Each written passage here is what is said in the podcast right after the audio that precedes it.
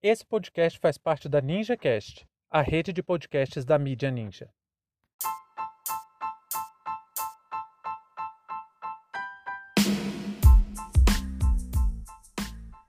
Vovó nazista aos 93 anos é presa por negar o Holocausto. Sejam bem-vindos e bem-vindas ao seu plantão informativo com análise e opiniões a partir de uma perspectiva histórica. Eu sou Arnaldo Castro, em conjunto com Brenda Salzman, e hoje é dia 4 de abril de 2022.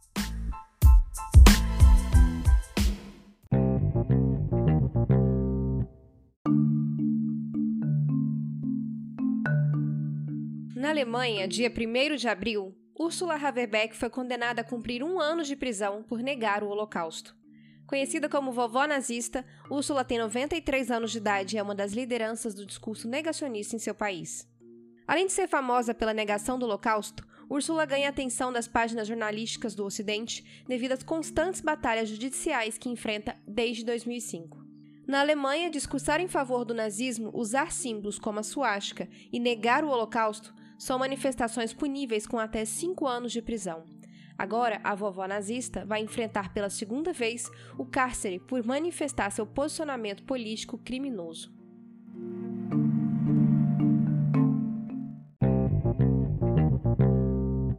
Se tem uma coisa que me impressiona é como o preconceito e o ódio são motores ideológicos extremamente capazes de aglutinar adeptos. E sem sombra de dúvida, o nazismo é o maior exemplo disso. Não existe na história qualquer outro evento tão emblemático nesse sentido quanto o nazismo. Nós temos eventos, sim, desde a antiguidade de extermínios de nações e etnias motivadas pelo ódio a um povo, como as guerras púnicas, em que depois de mais de um século, em 146 a.C., Roma simplesmente ordenou a total destruição da cidade de Cartago. Temos as Cruzadas na Idade Média, em que o radicalismo religioso cristão concentrou todos seus esforços para legitimar o assassinato de toda e qualquer pessoa que não fosse devota do cristianismo e, com esse argumento, tentavam justificar invasões e atrocidades. Temos a colonização nas Américas, que em quatro séculos foi responsável pelo extermínio de centenas de culturas e milhões de vidas indígenas, além da escravidão, tortura e assassinato de outras milhões de pessoas sequestradas do continente africano. Temos o neocolonialismo belga no Congo, sob o comando de Leopoldo I, que deixou mais de um milhão de mortos e milhares de mutilados, além de contar com campos de trabalho forçado, de extermínio e de concentração. Enfim, a gente pode passar horas aqui só relatando casos de extermínios que tiveram como motivação a ideia de superioridade racial ou étnica nos mais diversos momentos da história. Mas nada, nenhum outro evento é tão bem documentado como o Holocausto perpetrado pela Alemanha nazista durante a Segunda Guerra Mundial. A gente tem fotos, vídeos, condenações judiciais, livros de memória, tudo. Absolutamente qualquer tipo de fonte histórica para comprovar o fato. Aí vem uma pessoa como essa tal Úrsula dizer que simplesmente o Holocausto não existiu. E o pior, tem gente que quer considerar afirmações assim como revisionismo. Quer que essas discussões sejam aceitas como história. Gente, história tem uma limitação indiscutível: a fonte histórica. Não existe a menor possibilidade de fazer uma afirmação em uma narrativa histórica se ela não tem documento para ser comprovada. É uma condição de existência, galera. Não tem como você cozinhar um almoço sem ter comida. Não tem como respirar se não tem oxigênio. Não tem como você fazer música sem onda sonora. E também não existe qualquer chance de você fazer histórias sem documento. Auschwitz foi comprovadamente um campo de concentração, de trabalho forçado e de extermínio. Cerca de 1 milhão e 100 mil pessoas foram exterminadas ali em câmaras de gás, fuzilamentos e muitas outras técnicas desenvolvidas para pôr em prática um projeto estruturado politicamente e ideologicamente. A ideologia nazista não tem outra fundamentação que não seja o extermínio de tudo que seja considerado diferente daquilo que foi tomado como a raça perfeita, a raça pura, a raça ariana, a raça branca. Essa criminosa tenta amenizar o que foi Auschwitz, dizendo que foi só um campo de trabalho forçado, o que é completa mentira. Mas ainda que tivesse sido só isso, eu me pergunto: como alguém pode pensar que escravidão é algo de boa? Auschwitz não era um quartel que aconteceram algumas mortes. Era um complexo feito para promover atrocidades na Polônia dominada pelo nazismo e com a ajuda dos seus colaboracionistas era uma verdadeira indústria da morte. Foi a aplicação mais letal da Revolução Industrial para o extermínio de outras raças e pessoas indesejadas pela ideologia nazista, como pessoas com deficiências, ciganos e homossexuais, além dos judeus, claro. Estamos falando de um lugar com mais de 180 hectares, com construções divididas para finalidades específicas.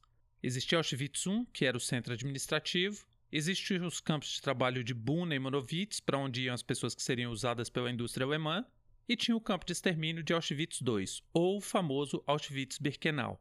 Quando Auschwitz-Birkenau ficou pronto em 42, teve um comandante da SS, o engenheiro responsável pelo projeto Macabro, o tenente-coronel Karl Bishop, ele escreveu o seguinte sobre o campo de Auschwitz.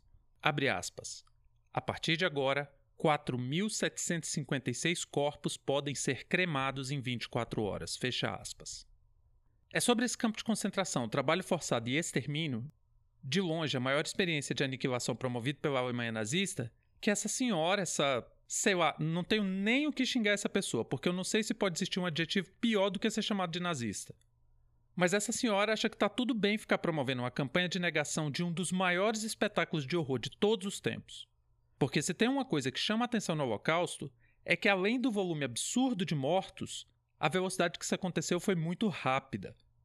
São pouco mais de sete anos de guerra que resultou em 6 milhões de mortos em campos de concentração.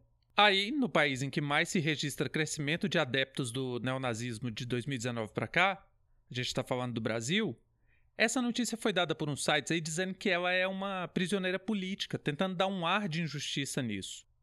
Sim, ela é mesmo uma prisioneira política. Uma ideologia que tem como fundamento o extermínio de outros seres humanos, pelo simples fato de, terem a, de não terem as mesmas características físicas, étnicas ou, ou culturais, deve sim ser criminalizada. Não existe qualquer argumento que possa transformar a ideologia nazista em algo aceitável. Não existe qualquer possibilidade de ser tolerante com a intolerância. A negação do Holocausto não tem nenhum lastro histórico, é apenas parte de uma campanha política que quer a volta de execuções sumárias. E assim como o mundo se arrependeu de não ter contido Hitler em 1933, antes da sua ascensão, as grandes potências que hoje fecham os olhos para o crescimento do neonazismo de maneira descentralizada, tanto na Europa quanto em outras partes do mundo, vão olhar cinicamente no futuro e dizer que não podiam imaginar que seria perigoso uma pobre velhinha destilar todo o seu ódio em campanhas nazistas. Por isso que é um dever imposto pelo nosso tempo manifestar desde já. O nazismo não se tolera, o nazismo deve ser combatido com todos os meios possíveis. Quem se cala perante o perigo do nazismo é conivente com ele. Fim de papo.